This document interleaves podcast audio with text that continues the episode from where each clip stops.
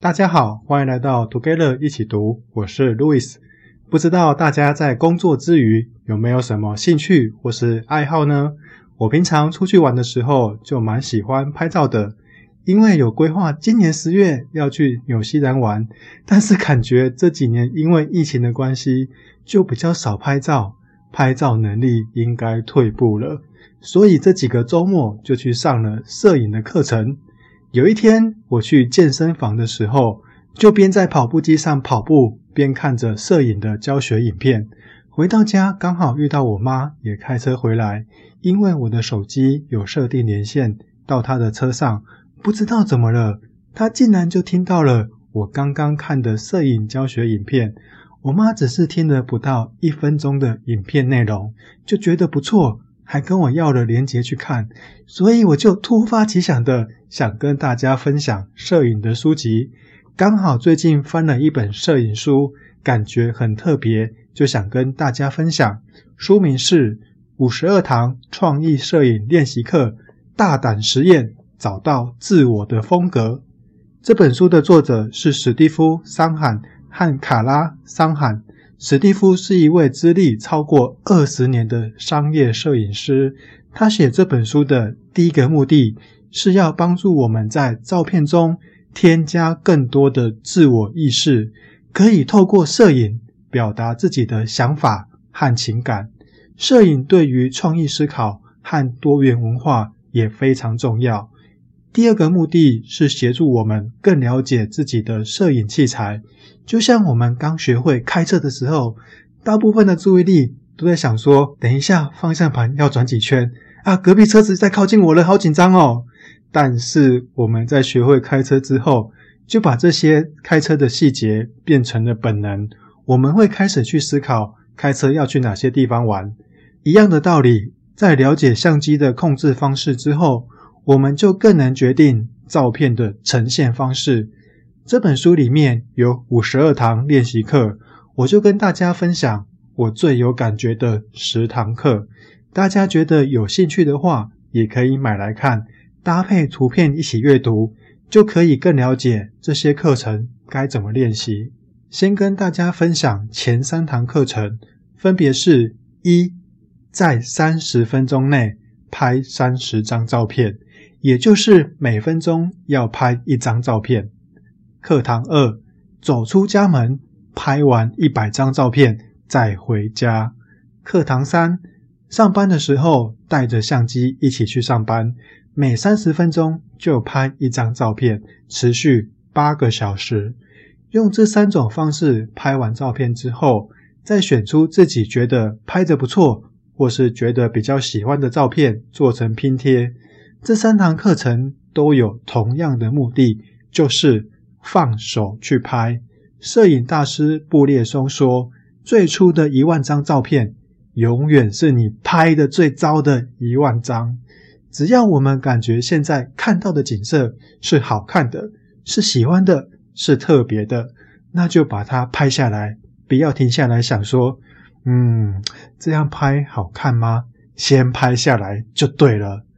当我们在做一百张照片练习的时候，如果真的看到了一样很有趣的东西，或是哇，一只好可爱的动物，那我们就对它拍一百张也是可以的。摄影师大卫·阿里欧说。拍摄让你开心的事物，虽然对别人来说可能毫无价值，但对你来说有意义就够了。当我们带着相机去上班的时候，是要用相片来记录自己的工作或是日常生活环境，来呈现出这八小时的生活。可以用周遭的小细节来暗示自己在哪里，在做什么，像是在上班途中。可以拍一下街道或是交通工具，用餐的时候可以记录一下自己今天喝了什么饮料或是吃了什么食物。工作的时候可以拍一下工作的环境或是办公用具。如果隔壁的同事愿意的话，也可以拍一下他们。最后把今天觉得不错的照片做成拼贴，也可以上传 FB 或 IG 跟大家分享。相信持续的拍摄很多照片。好照片也会越来越多。在我们一起读《原子习惯》这本书的时候，劝也有提到多拍照才有好照片的实力。那我们这边请劝再来帮我们分享一下。美国有一位教授把电影摄影班的学生分为两组，一组为亮组，一组为直组。亮组的学生缴交的照片越多，得到的分数也就越高；而直组的学生只需要交一张照片，但如果要拿到最高分，那个作品就必须接近完美。到了期末的时候，教授吃惊的发现，最杰出的照片都来自于亮组。为什么嘞？因为亮组的学生不断的从错误中学习。在尝试调整摄影做法的过程中，精进了自己的技术。反观直组的学生，只是坐着思考如何拍出一张最完美的照片，但照片的质量却不如人意。哇，劝说的实在是太好了，他应该有预感，我要说摄影的书籍，才特别说了这一段。这些内容在第三十七集底下也有连结，想再更了解详细的原子习惯内容。可以听一下哦。第四堂课是拍摄失焦的照片。上摄影课的时候，老师说，以现在的摄影器材来说，拍出失焦的照片比准焦的照片还难呐。感觉真的很有趣诶。我们都想把一张照片给拍得清楚，来记录当下的心情，却没有想到失焦的照片也能够说一个故事。有一个导演比利怀德说：“我拍了几段失焦的景，因为我想要得国际导演大奖。”前几个星期外拍的时候，老师有带了拍失焦照片的景，拍出来的效果感觉真的不错。只是我自己试了这个方法之后，大部分的照片都是糊到不知道在拍什么。果然还是要多练习才行。第五堂课是一个有趣的方法，就是旋转自拍。找一个不要太亮的地方，拿出手机，快门也不要设定得太快，这样才能让背景模糊。接着用广角镜头对准自己，然后一边旋转一边自拍，拍出来的画面应该很有趣吧？我有试了一下。感觉真的蛮好笑的，记得拍的时候要大笑，这样会更有喜感。第六堂课是用不同的曝光度拍照，随便挑一个目标，拍人、拍风景、拍花都可以。先把曝光调成过暗开始拍，慢慢调亮到变成过亮的照片，然后看看照片发生了什么事情。接着可以重复第一。到第三堂课的练习，但是这次练习就用不同的曝光程度来把照片呈现出自己想要表达的感觉。我平常在拍照的时候，比较喜欢把照片给调亮一点。做了这个练习之后，发现有些过暗的照片呈现出来的感觉也不错，大家也可以试试看哦。第七堂课是拍影子。我们可以在早上或是黄昏的时候出门，因为这时候的影子会比较长，比较明显一点，比较容易辨识出这是什么东西的影子。看到吸引自己的影子，就可以把影子当成一个独立的个体来拍照。想一下要怎么表达出它的个性，或是可以拍影子的局部，但是要拍到可以知道这是什么东西的位置。像是机车的车头加后照镜，我们就可以知道这是一台机车；也可以拍脚踏车车轮的影子，我们就可以知道这是一台脚踏车。有时候我跟我女朋友出去玩的时候，也会拍风景和影子的合照，这也算是另一种的自拍吧。第八堂课是拍逆光照，这也是适合清晨或是傍晚的时候拍摄的主题。就是背光拍照，面向太阳拍摄你要拍的主题。这个技巧听起来很普通，但是对我来说，我每次拍照一定要把太阳放在我的后面，就是顺光拍照。但是有些老师都会说逆光很适合拍人像，而且范例照片也都拍得美美的。所以看到这些成果，我也会想要试试看，多拍一些逆光照。第九堂课是设定主题拍照。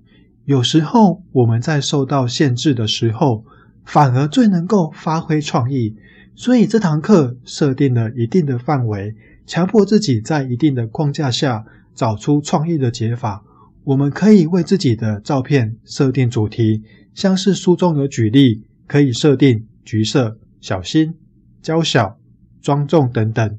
我觉得也可以设定成开心、忙碌、热情、家庭，或是其他自己有兴趣的主题，然后至少拍摄六张以上的照片。挑出喜欢的照片做成拼贴，看看是不是可以激发出更好的想法。第十堂课是在不同的时间拍摄同样的风景，可以找城市的风景、高山、雕像或是装置艺术，找到一个好的视角之后，拍几张照片，接着在不同的时间或是天气回来拍照，像是早上、中午、黄昏。晚上、阴天或是满月，也可以横跨不同的季节来拍照，找出自己喜欢的照片是在什么时间拍出来的。有时候想要拍出一张好的照片，是需要耐心等待，直到大自然的神来一笔。之前看到有人 po 爬山出大景的照片，我就想说，这些人怎么运气都这么好，每次爬山都能遇到出大景。我怎么都遇不到啊！没想到下面也有人跟我问一样的问题。原 PO 就说这是集结了他爬了数十次同样的山才有的照片，所以要拍到好的照片，真的是需要天时地利加人和的。其他还有一些蛮有趣的主题，像是拍倒影、拍人像，但是不拍脸或头，拍讨厌的东西，拍二十五名。陌生人听起来很有趣吧？但是我就留一些主题让大家自己去探索喽。说了这么多，我觉得最重要的课程还是前三堂，就是要让自己去多拍照，然后练习不同的拍照技巧。